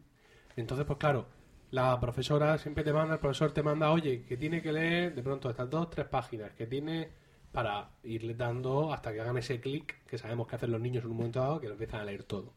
No, van por la calle leyendo tal, leyendo los Sí, carteles, sí, sí. de una cosa disparatada. Entonces, pues claro, ahora mismo yo entiendo que eso tiene que ser así, pero yo- me da la sensación de que ese pozo queda en los padres y cuando el crío pasa a primaria siguen estando encima y entonces cuando se produce esa afección eh, inapropiada de que es el padre el que controla la agenda lectiva de su hijo. De tienes deberes, oye, que no dices que no tienes deberes, me acaba de decir a mí por el WhatsApp, maldito WhatsApp. Oh. Acaban de decir por el WhatsApp de clase que ojo porque han puesto actividades de, eh, de cono. ¿No? Esto, ¿Bien? ¿Esto? ¿Cono? ¿Cono? ¿Sigues diciendo el cono? Cono, conocimiento. No, ahora ya, Ahora ya no. naturales directamente, Naturales, sociales. bien, ahora con la, la 11 Al 11, a ver lo que dura. hemos cambiado. Bueno, entonces pues eso. Pues a ver si dura, porque yo he hecho la programación 11, me ha costado un huevo Porque hacerla. no la derogaron el otro día. No me digas, no. No, no, no, no, Me ha costado un montón hacerla y Lo que además me fue paralizar los- estos para que no tuvieran que hacer la reválida a los críos que les tocaba ahora. Mm. El otro día me vienen muy preocupados y me dicen que en mi colegio la arboleda al parecer finalmente ha claudicado y Se va a hacer bilingüe. se va a hacer bilingüe. Era uno de los, es que de- de dentro los de- últimos. Mi instituto también se va a hacer bilingüe. Entonces, parece ser que se va a hacer bilingüe cuando Emilio IV llegue a primero de primaria. Mm, qué bien. Es decir, que quedan tres años. Y lo he dicho a mi mujer, sin problema ninguno. De aquí a tres años hemos tenido dos reformas educativas, Ah, sí, como poco. es verdad. A lo mejor hay, que, hay que estudiar chino en vez de. ¿Eh? bilingüe, bilingüe de chino en vez de. Bueno, por lo menos sería entretenido. Claro. Eso sí es una forma de tener al crío ocupado. ¿Sabes? chino. No mandándolo. mm, Dibuja una patata y discute el concepto con tu compañero. Sino, empieza ahí a aprender el chino, venga. ¿Eh? No eres tan listo. ¿No eres tan Ahora. listo? Bueno, mm, No, pero es verdad que lo, lo que es una locura es cuando eso empiezan a mandar listas y listas. Venga, haz mi, mi mujer ahora está dando quinto. Y, eso, y hay profesores que mandan pues hojas de, de- de multiplicaciones, 40 multiplicaciones para un día. claro. El niño acaba hasta el mismísimo de hacer multiplicaciones. No, no, es lo que dices tú sobre los deberes repetitivos. Tienes que buscar eso, deberes que sean motivantes, que sean de investigación, que sean de ampliación sobre lo que se da en clase. Cosas que tú a lo mejor en clase no puedes hacer porque no tienes el tiempo, pues que los niños lo hagan en su casa. Pero, pero ya te digo, por lo menos en secundaria el problema está en que, la- o, o por lo menos mi alumno de secundaria, el interés por la investigación es nulo. Ellos eh, lo que es sea... Mira, como el del gobierno de España. Efectivamente. Todo lo que sea mm, salirse de lo que es la pauta, de la cuadrícula de me contesta el verdadero o falso, me hace estar... me hace cual. Yo les, ma- les, les mando una audición y les digo, venga, esta, o sea, esta música, vaya a hacerme, hacerme un, un comentario sobre ella. Pues lo tiene muy fácil, se van a internet, se van a, a Google y ponen el título de la audición, pues son audiciones muy famosas. Y seguro que hay miles, miles de comentarios sobre eso. Aunque sea eso, cópialo. Si no te estoy diciendo que lo hagas, cópialo, dis- disimulando, pero cópialo. Pues son incapaces porque el esfuerzo que les hace, el- o a lo mejor no les motiva a hacer eso, porque no lo sé. Pero no, no, no, no le veo yo motivación. No, no sé. Entonces, mm, claro, los deberes sí, deberes no. Ya te digo, en mi caso yo, mis deberes no son deberes, son exámenes que hacen en casa, porque yo cada vez que le pregunto una cosa, encima se lo pueden, pueden hablar entre ellos para ver si cómo los tiene, o sea, copiarse entre ellos los deberes. Eso sí, yo cuando llego a clase les pregunto, eh, tal deber, pum, y me lo contestan y me lo contestan mal, pues tienen mala nota, porque es un examen. Pero ellos todavía tienen la concepción de que, bueno, los deberes se hacen pues por hacerlos. Cuando digo, mira, yo no te mando deberes, yo te estoy mandando un examen que haces en casa. Entonces, claro, los deberes, pues se puede decir, no, yo es que mando muchos deberes y por eso soy partido de los deberes. No, yo lo que mando son muchos ejercicios que como no me da tiempo a corregirlos en clase, hago que ellos mismos se autocorrijan y amplíen las horas de música, que son dos, a tres o a cuatro, que es lo que les va a dar, que es lo que les van a tardar en hacerlo. Y los deberes se los mando con mínimo una semana de antelación, para que ellos se, se gestionen. Siempre los veo en el recreo antes de entrar a clase haciéndolo, eso sí. Por supuesto. Pero bueno, eso es lo que hay. Entonces, pues, ni tan guay de vamos a quitar los deberes, ni tan franquistas de, bueno, franquistas o tan retrogrados de, de no, no, deberes a muerte. También es verdad que todos nosotros hemos hecho deberes y no nos, yo no creo que estemos ninguno traumatizado, no ha dado tiempo para jugar al fútbol, algunos los que juegan al fútbol. Sí. José Miguel para leer la crítica de la razón pura y la crítica Claro. de la razón práctica de Kant capital. con cinco años y el capital y esas cosas. Todo eso. Pero, pero vamos, que los deberes sí, en su justa medida. En su justa medida ya digo, en primero, mm, no, men- no más de 20 minutos. Segundo, no más de 30. Tercero, no más de 40. Cuarto, no más de 40. Quinto, no más de 40 minutos. Sexto, no más de una hora para que se vayan preparando. Y en el instituto, claro, en el instituto, pues eso. Claro, pero eh, Una hora, dos horas, como, o sea, una hora, hora y media. Ya, pero en el instituto, y bueno, incluso en el cole también se va complicando la cosa porque tú dices eso, pero se tienen que poner de acuerdo los, los- los profesores.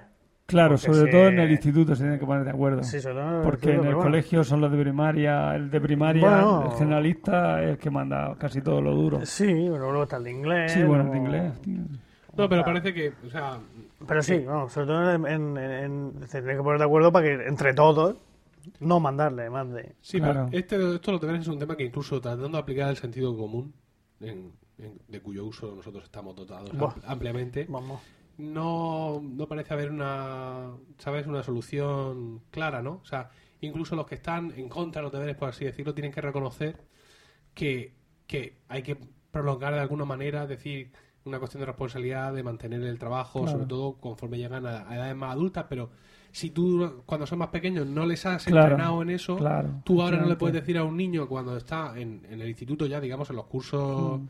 En tercero o cuarto de la ESO, oye, mira, tienes que llevar al día las asignaturas, o sea, Claro. los apuntes que has tomado en clase. Que ahora Uy, apuntes, si no se toman apuntes. Como Los niños de no saben tomar apuntes ahora. Pero ni- Por lo menos en mi instituto nadie sabe tomar apuntes. Y en Preu, COU o como Eh, no. lo llaméis, toma apuntes. bachillerato. Mis niños de primero de, de las ingenierías tampoco. ¿Sabe to- Toma- Tú ¿No toman dices, apuntes? Yo empiezo a hablar Si con y la letra la sangre entra. yo empiezo a hablar, Ah. empiezo a explicar y, y ellos mm, no toman la idea, mm, como no tienen capacidad de análisis, ¿Qué pues lo tratan de copiar todo. Y entonces ahí lo que tienes que hacer es dictarle la idea básica o copias lo que tú le escribes en la pizarra. Porque no saben tomar apuntes. Porque no se les enseñó a tomar apuntes. Ya. Bueno, en cualquier caso, quiero decir, hay un momento en el que la educación se pone más complicada y que tienes que... O sea, cuando llega el examen, tú ya no te lo puedes estudiar el día antes. Esto es algo que yo que yo aprendí ya al acabar la universidad. pero, pero- pero bueno, que quiero decir que, que tienes que mantener la asignatura durante todo el tiempo, ¿no? Sí. Porque ya la- las materias tienen complicaciones. Y claro, dices tú, bueno, pues entonces que hagan ya, pero si tú no lo has enseñado desde pequeño a- a- al, al crío desde determinada edad a, a ese reciclaje, digamos, de lo aprendido, pues es muy difícil de, de, de continuar luego, o sea, o de empezar cuando llega ese momento de que cojan de, golpe esa costumbre de, continuar con, con el tema en casa. Claro. Pero bueno, en fin. Bueno, pues ya... Esto me recuerda, que es un tema que deberás traer algún día al, al- al podcast, a todo el asunto este de las, eh, los sistemas educativos alternativos. En plan Montessori, sí. de escuelas libres, Sí, ahora el- el- Waldorf y demás. Que, que a mí hay muchas de las ideas que se dicen en esos sistemas que me gustan, que me parecen muy bien, pero siempre he pensado, esto no llega hasta el final. Claro. No. Claro, entonces tú tienes, pues, pues, aquí en Murcia, por ejemplo, hay varias escuelas libres, hay un- incluso hay una Montessori por ahí. Sí. Sí, ahora te cuento una bien, Montessori que han montado ahora. eh. Pero claro, bueno. luego digo, y vale, yo llevo a mi niño ahí y es muy feliz todos estos días y aprende un montón de cosas. Pero al final va a tener que ir a morir a- Al instituto. al instituto en el peor de los casos. Seguramente tendrá que ir a- antes a un colegio de primaria. Y se va a encontrar con que se tiene que estar sentado sus cinco horas en un pupitre y le va a dar un algo. En el, sí, en el, en el colegio al que van mis sobrinos, era un colegio que tenía, es concertado, te sacan el dinero a lo bestia, de hecho tienen una sentencia de la comunidad autónoma de una multa por, por discriminación en alumnos, porque al no pagar la cuota del AMPA, que es la- el impuesto revolucionario de, los, de, algunos, de algunos concertados, ¿eh? no todos, de una minoría de concertados, al no pagar ese impuesto mayoría, revolucionario, no le permitieron a ese niño a, mm, participar en actividades extraescolares de, de- que eran en horario mm, lectivo, o sea, pero como él no, no había pagado y eran unas actividades organizadas por el AMPA, en teoría, él no pudo. Bueno, pues ese colegio, que se tenía, tenía por bandera el trilingüismo, como ahora el bilingüismo se lleva pero regular, pues ahora ha cambiado a que utilizamos el método Montessori. Ajá.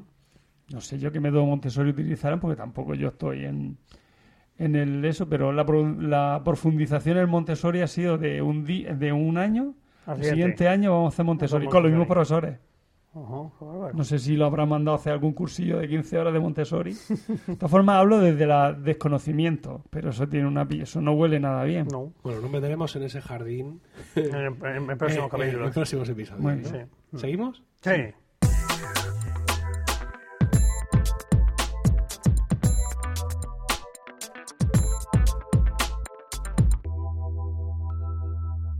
Pues eh, enfrentamos ahora ya la última parte del podcast. Es curioso porque aún no estando Juan, el reloj corre que se la pela, ¿eh? O sea que al final nos vamos a ir al mismo minutaje.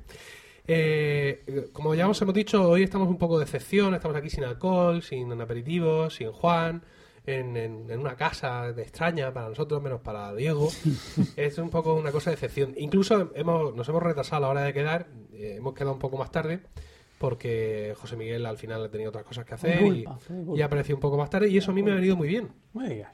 Sí, me ha venido muy bien porque así he podido hacer en esa de pronto esos 20 minutos que me has dejado ahí libres, he podido hacer algo que hubiera tenido que hacer al volver ahora a casa, Oh, que es bajar al parque a por moreras, a por hojas de morera Ah, para los gusanos de seda. qué bueno. Claro, en estos momentos hay una gran parte de la población española o incluso internacional que dice ¿Lo What the fuck? ¿Los qué? Los gusanos de seda. Vamos a hablar de la cría de los gusanos de seda. Sí. Esto es una cosa eh, a la que los padres murcianos nos vemos abocados eh, sin, sin, sin, sin- sin poder evitarlo, ¿no? O sea, puedes huir, pero no esconderte. O sea, imposible. Vamos a hablar un poco de la seda, de sus orígenes. El, el gusano de seda el- es un bicho blanco y repugnante eh, que tiene su origen en Asia, donde se podría haber quedado perfectamente. ¿Vale? Nadie le llamó a emigrar, allí vivía una vida de lujos y, y tal. No sé por qué, porque hay mucha gente que emigra sin más narices, joder, y bastante lo siente. Pero este bicho repulsivo emigró por fastidiar, ¿no? Entonces, pues fue, el gusano de seda es el que da la seda, así como suena. Y allí en, en- en Asia, hombre, cuando... Hombre, dar, ocurre- dar, lo que se dar. Bueno, sí. Pobre. Eh, allí en, en- en Asia pues se pusieron con la seda que pues fíjate Buah. tú cómo se pusieron, ¿no? Entonces pues todo aquello se expandió, era un secreto eh, al principio, pero a nada que fueron un poco colonizados y un poco más sagrados, ense- enseguida cantaron como canarios.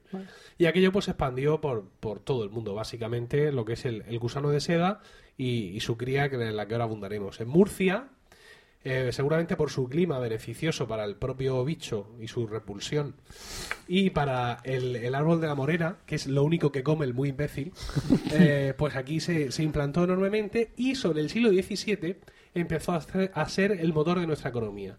De hecho, Murcia fue rica durante un buen par de siglos y ahí tenemos unos edificios, un lujazo de cosa barroca, porque nos gastábamos los dineros en hacer palacios y, iglesias y fachadas de catedrales porque había billetes. Claro. Había billetes. Y lo del gusano de seda se quedó como una cosa muy murciana. Mm, Aquí se empezó a explotar porque vinieron algunos medios industriales que venían de Francia, algunos sistemas y tal. Y entonces, pues aquí le cogimos el caile a aquello y entre Sí, eso, aquí se inventaron cosas. Sí, sí, eh, sí. Luego se, se importaron al resto del mundo. justo eh, entre eso y el clima y tal, pues tal. Luego ya, pues la industrialización pues nos pilló, como a toda España, con el pie cambiado y ahí fue donde doblamos, ¿no? Pero vamos, aquí el tema de la seda y el gusano de seda eh, daba mucho de sí.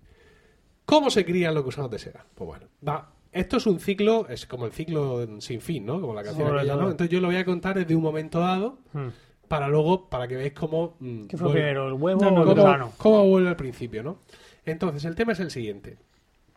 A ti hay un momento en que se acerca la, la primavera, ¿no?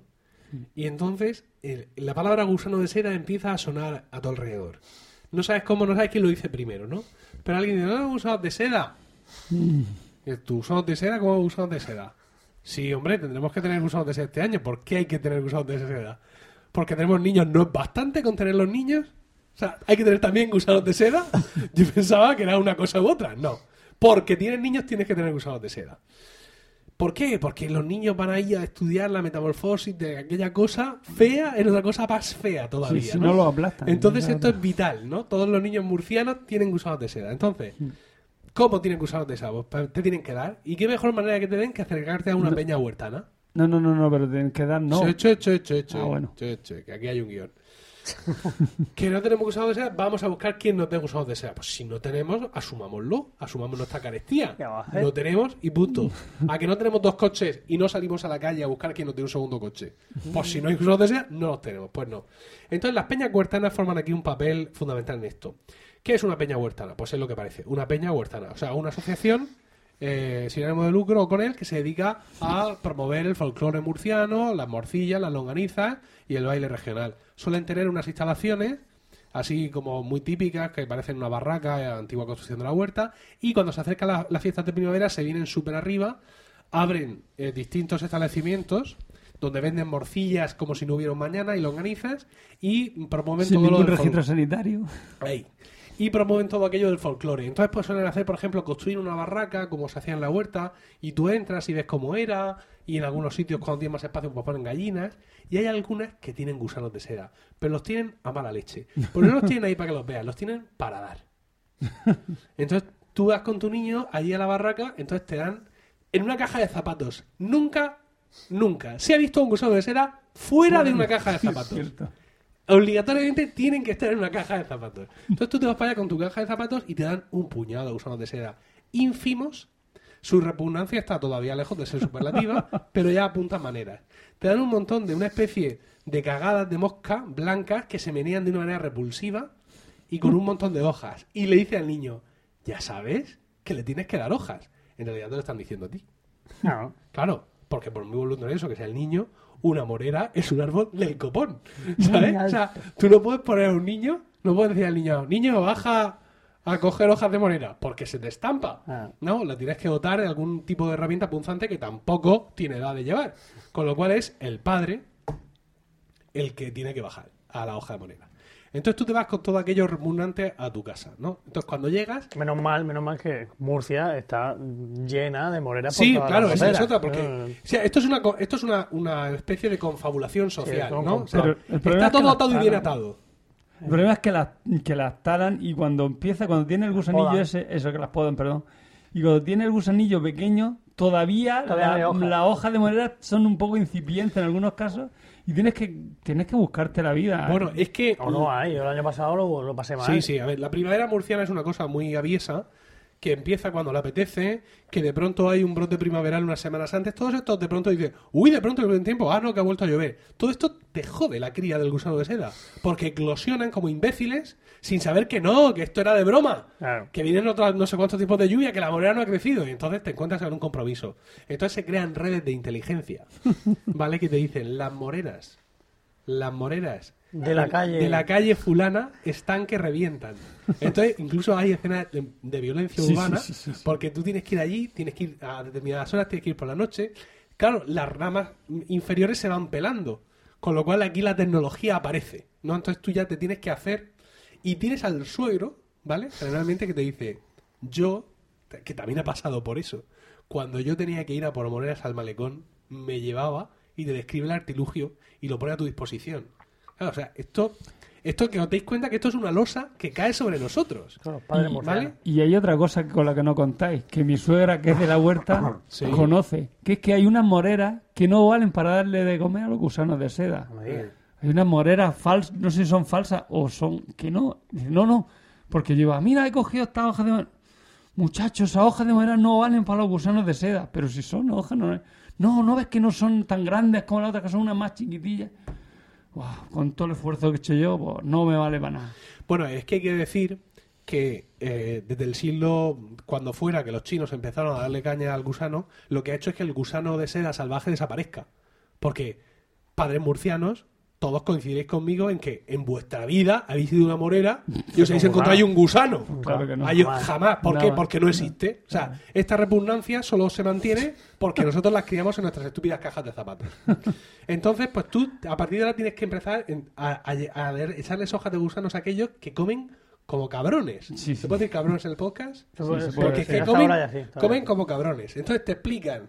Los gusanos de seda tienen una cosa muy bonita Y que son... tiene que ser fresca, ¿eh? Sí, no, hombre. vale, no la puedes poner en el No, no, frigorífico no, no. porque y, congelarla. si la- o congelar- No, no, y si la pones en el frigorífico, luego las sacas, las tienes que sacar Por seis horas supuesto, antes porque estén frí- calenticas porque Claro, frías no claro, comen. frías no. Pero no te, no te preocupes, porque tampoco puedes estocar porque aquellos comen como, como fieras, ¿no?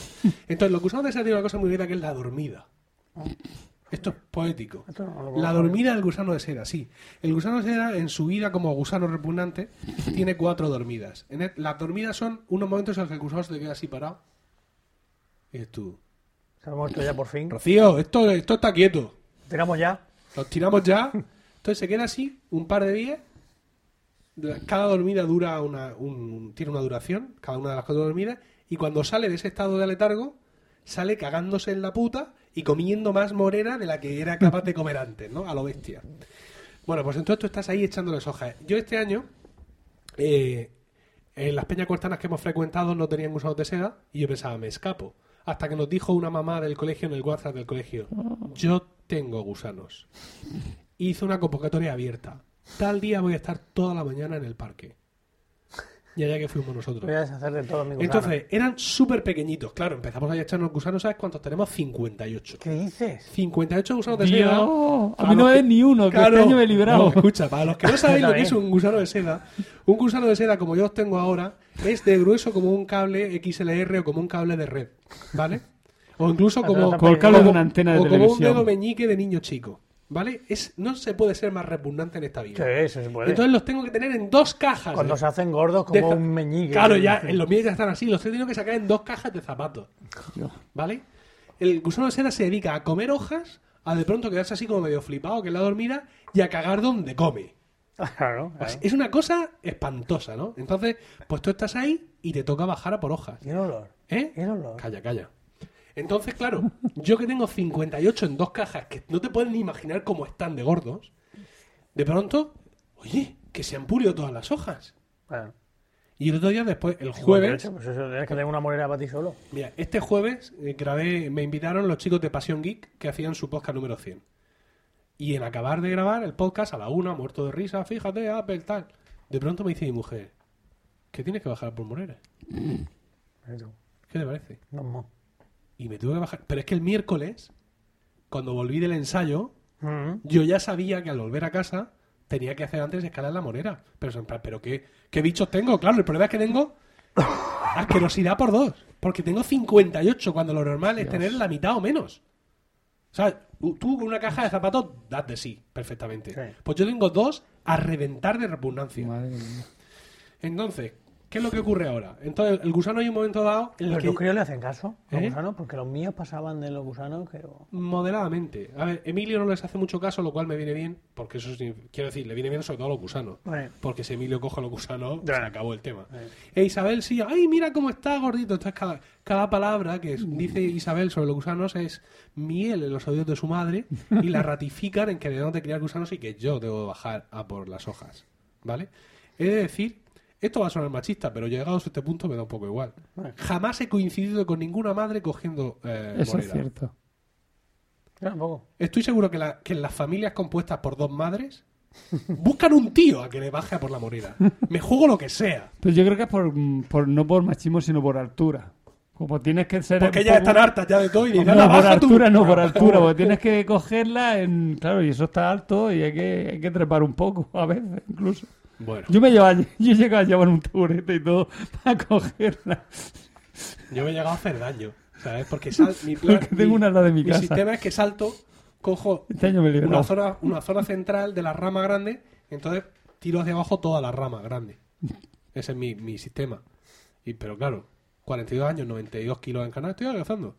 Pues al final me dices, joder, que me estoy matando por los putos gusanos. Bueno, el caso es que esta bestia sigue aquí comiendo como si no hubiera mañana y en un momento dado le viene a la inspiración y va a hacer un capullo. Ver. Entonces, cuando tú tienes, no solo te basta con echar. Por cierto, como, son, como ya no son salvajes, resulta que las moras de la morera los matan. O sea, ¿cómo puedes ser tan idiota? ¿Cómo has sobrevivido hasta ahora? No lo entiendo. No. ¿Vale? Entonces, claro, yo las cojo a- eh, igual, yo las cojo a lo bestia, porque ya que estoy cogiendo no me voy a poner a quitarle las moras. Pero luego advierto, ojo que van las moras. Hay que quitarles las moras para que no se las coman y no mueran como idiotas. Y cuando ya los ves tú que van a explotar de gordos y de asquerosos, tienes que empezar a poner en las hojas con esa ramita, así como un poco en las esquinas, para que ellos tengan un sitio donde hacer su capullo. Ah, eso no sabía yo. Sí. Porque si no, sobre todo para ti, porque luego te resultará más fácil limpiar la caja. O sea, ellos van a hacer el capullo en una esquina de la caja. Pero si tú les pones las ramiques hacia, hacia las esquinas superiores, ellos van a hacer ahí su, su capullo y no te lo van a hacer en las esquinas inferiores, porque si tú haces en las esquinas inferiores, luego cómo limpias la caja. Va a limpiar, tira, y punto. Con los capullos dentro. Los capullos dentro. Tú eres de los míos. Bueno, hace su capullo. El bicho se tira ahí, de pronto se viene arriba, pum, pum, pum, pum, pum, pum. Hay algunos que se lían, se lían y mueren de sobreseda. Es decir, empiezan a generar seda y no son capaces de sacarla adelante y lo ves que de pronto muere de autoempacho de me pasó el año pasado con uno que, que intentó hacerlo en dos o tres sitios y No, es que si, murió. también corre la, la leyenda de que si se corta el hilo que están haciendo, mueren. No me preguntes por qué. Él empieza a hacer su capullo. Y si se corta el hilo porque tú de repente abres la caja de zapatos y el imbécil está haciendo en la parte de arriba, o sea, en medio, entre la parte de la tapa y la parte de la caja, y le corta el hilo, se muere el gusano. No sé si es cierto o no, porque eso es una leyenda. Como veis, el, gusano tiene muchas posibilidades de morir. ¿Vale? Sí, sí, sí. Insisto, Claro que- que- no sé, lo milagroso es que queden. Bueno, hace su capullo. Ah, bien, perfecto, tú lo vas viendo, eso sí está chulo, ¿no? Porque el capullo se va haciendo cada vez más opaco y tú mientras lo ves ahí el tío. Eh, volvemos a la parte técnico-industrial. Cuando sale la, la mariposa, el ácido que genera para abrir el capullo estropea la seda.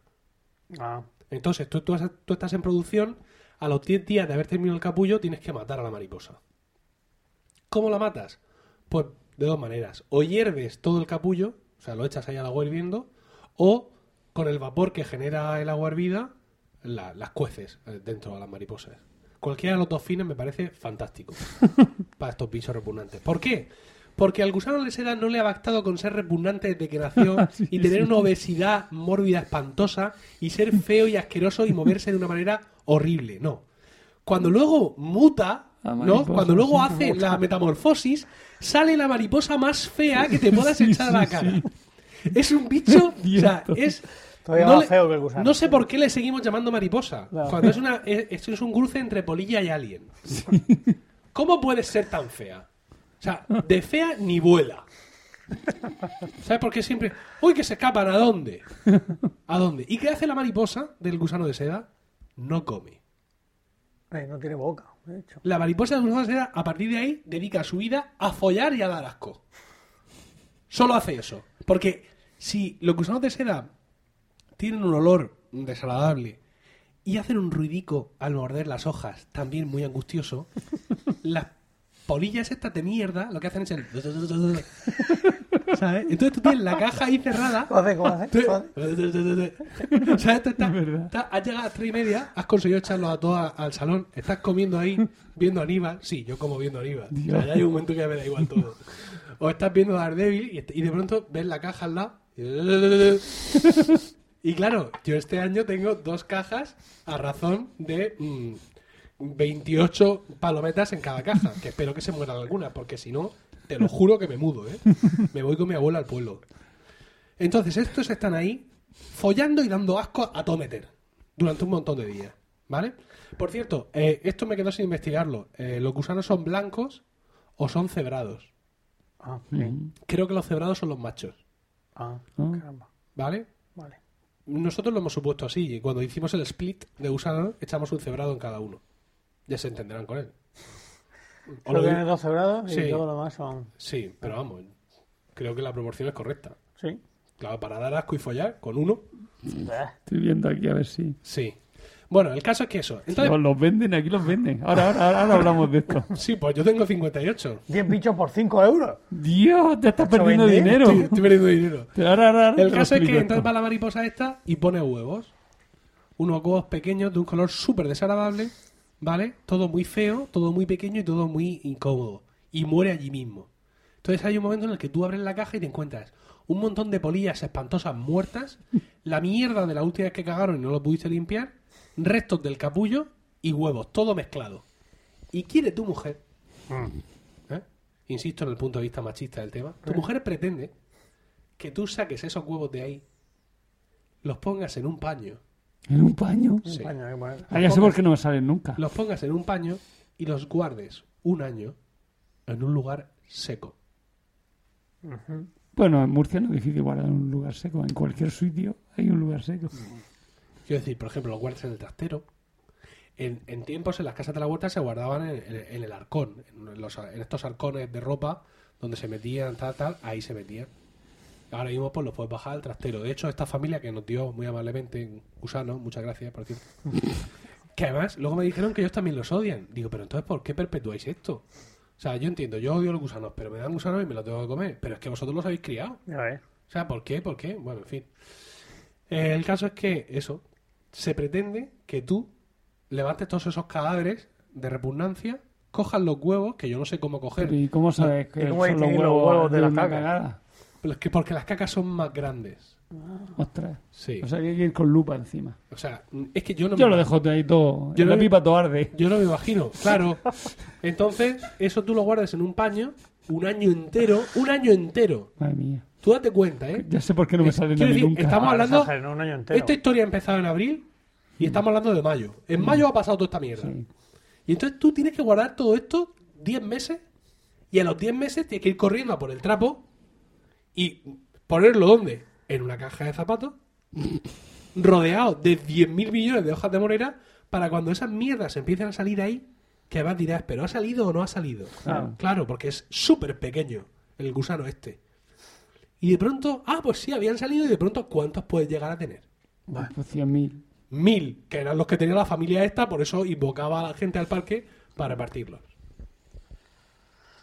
Dios. Pero el año pasado conseguiste guardar. No, no, no, no lo guardaste. No, el año pasado tuve muchísima suerte porque el año pasado creo que no tuvimos. O sí tuvimos, sí. El año pasado sí tuvimos. Yo sí tuve. Ha habido- en los dos últimos años había un año que no tuve, que no sé ni cómo me escapé, y otro año donde los dejamos en su caja, en su única caja, Eso es lo que hago yo. los dejamos en el patio. Y llovió. O... Nunca llovió en Murcia, pero llovió. Ay, fíjate. Y una lluvia de verano de estas, dando los gusanos, hijo dice, es que no los tengo que haber dejado ahí. Y yo dije, "Difier- disiento contigo enormemente. Estaban donde tenían que estar y tienen el destino que se merecen. En serio, o sea, es un bicho.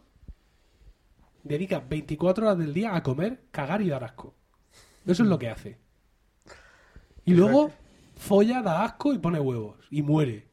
Y se tira 10 meses en el huevo. Y dices tú, joder, 10 meses en un huevo, de aquí va a salir nada. O sea, no lo entiendo. ¿10 meses para eso? Diez meses esperando que La, la pregunta que tengo yo es: ¿cómo sabe el gusano que tiene que salir? O sea, ¿De ahí no, se ¿El está huevo? gestando en el huevo, no está haciendo nada realmente, está esperando que se noten las condiciones para poder eclosionar. Pero, ¿cómo lo sabe él? ¿En función de la temperatura? ¿En función de qué? Pues igual que sabe un, Que un- una un planta que tiene que. o lo mismo que- si se gesta en el huevo. Yo qué sé. ¿Sabes? Lo mismo el, el huevo si tiene su pequeño ciclo bioquímico. ¿Está tu mujer despierta? ¿Te puede dar un- No creo. ¿no? Espero que no. Lo mismo el ciclo, el huevo mala tiene un señal. pequeño ciclo bioquímico súper lento. Ya te digo. Claro, lento y además le importa una leche. Como sale es como si no sale. y al final, pero claro, es lo que he dicho en un momento Pero no dado. puede ser solo por temperatura. Esto está tan eh, está tan humanizado Ya. que estos bichos pierden. O sea, tú dejas un gusano de seda en, una- en un árbol de estos de morera y Cualquier día esto hay que meterlo en el microondas 15 segundos para que Sí, justo, sí, sí, sí.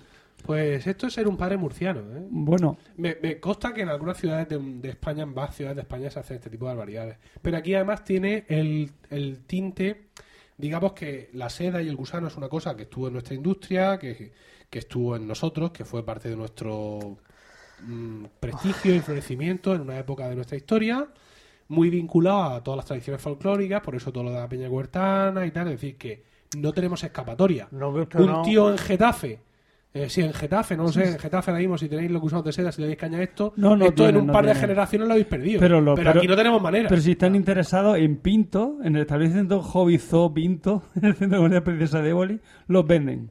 Y en Google venden a 10 bichos 5 euros. Esto lo sé porque esto he entrado en una página que se llama Planes con Hijos, donde te dicen, con donde te dicen que está muy bien eso de criar gusanos de seda con tu hijo. Y claro, se ven la repugnancia de estos gusanos, lo que vale, incluso te dicen si vive en Es que Madrid. Hay una foto especialmente repugnante en la que se ve una caja absolutamente llena de gusanos Sí. que da mucho asco. A ver que lo vea. Pues la mía, cuando era una caja única, estaba así. Sí, sí, sí. Parece eso, parece que... Además te dicen dónde en Madrid hay, hay moreras, que no hay muchos sitios. Claro, es no. curioso que hay una... que es el- el Mar- la calle Marqués de Corbera, que, pone por aquí. que es de aquí de Murcia. Claro. No, no. Nosotros en Murcia, como ha dicho Diego José al principio, o sea, la ciudad Mm. está llena de árboles de monera. Porque, insisto, el clima, Marqués de Corbera, el clima le favorece y luego es una cosa que requiere poco cuidado y cuando está a rebosar de hojas es muy lustrosa. Aparte aquí, eh, algunas moreras las podan Claro. así hacia arriba parecen un poco Winnie Houston en el, ¿sabes? Como, como con un penacho ¿no? arriba. Hay otras moneras que tienen más forma de árbol tradicional, como por ejemplo las del parque al lado de mi casa, que eso favorece el poder coger hojas siempre. Pero estas monedas mm, más estilizadas en penacho, estas son las preocupantes, porque en el momento que las ramas más bajas, o sea, es que ahí es taburete y escalera. Claro. Por Bueno, pero otro problema que tienen las moreras es cuando salen las moras, Sí. maduran El y suelo. se caen al suelo. Al suelo, Sí, es un sí. pringue asqueroso. por cierto, dice aquí que en caso de urgencia, un poco le- les puede dar un poco de lechuga. Pero si abusáis, se inflan y explotan tras ponerse verde. Eh, Eh, esa es tu solución. Échale, para ver cómo explotan. serio. Tu tritura la lechuga y la echas así mezclada con la morera. en fin. Pues sí, esto, este es mi trauma, mi trauma de hoy. Pero nos guste o no, ¿Qué? a esos bichos asquerosos Sí, les debemos el ángel de Sarcillo. No, eso es cierto. Eso. Hay un blog, se llama gusano de seda, blogpop.com.es, por si quieres saber cómo se crían. Muy interesante esta página. Planes con hijos. Planes conejo. Muy bien. Bueno, bueno, bueno. Pues nada, esto eh, ya, me, ya he descansado. Ya te, Ya desahogado. Me he liberado, el otro día puse una foto, puse una foto en, en- en mi Instagram. Ah, la dice, y dice, no, dice, decía uno, ya, pero los niños se sorprenden mucho, ¿no? De descubrir, digo, no, aquí lo único que se descubre es la asquerosidad. O sea, es que, os lo juro, ¿eh? es para verlo. Y luego, el gusano es gordo y blanco y repugnante, pero su cabeza es una mierdecita negra que tiene delante. O Sí, son como es la boca, básicamente. es una cosa, de verdad. Y cuando hace la dormida, o sea, además, como carece de, de- de- de nada por dentro, cuando hace la dormida se pone en 90 grados el cabrón. O sea, hace así, levanta el cuerpo, uic, 90 grados y se queda así parado. Y de tú ya lo ha dado. Ahora aquí. ¡Esto no se mueve! ¡Déjalo! Oyes por ahí. ¡Déjalo ir a bañar a los críos! Murcia. En fin. Ay. Pues nada, ¿vosotros tenéis este año usando? No, no, no. No, me No hemos librado. Oye, pues yo tengo una caja. Quería. ¿Sí? Me di- ¿Qué? ¿Dos? No, no, no, déjala, déjala ahí, déjala ahí.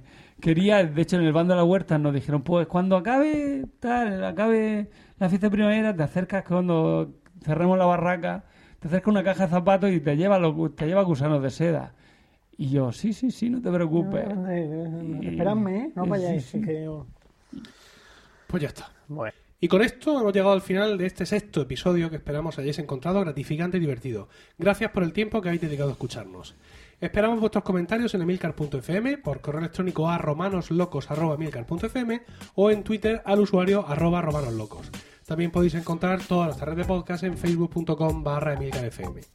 Mientras llega nuestro siguiente capítulo, sin duda el mes que viene, recibid todos un saludo y recordad que ante cualquier adversidad de la vida lo mejor es tomarse un segundo para respirar profundamente y decir ¡Están locos estos romanos!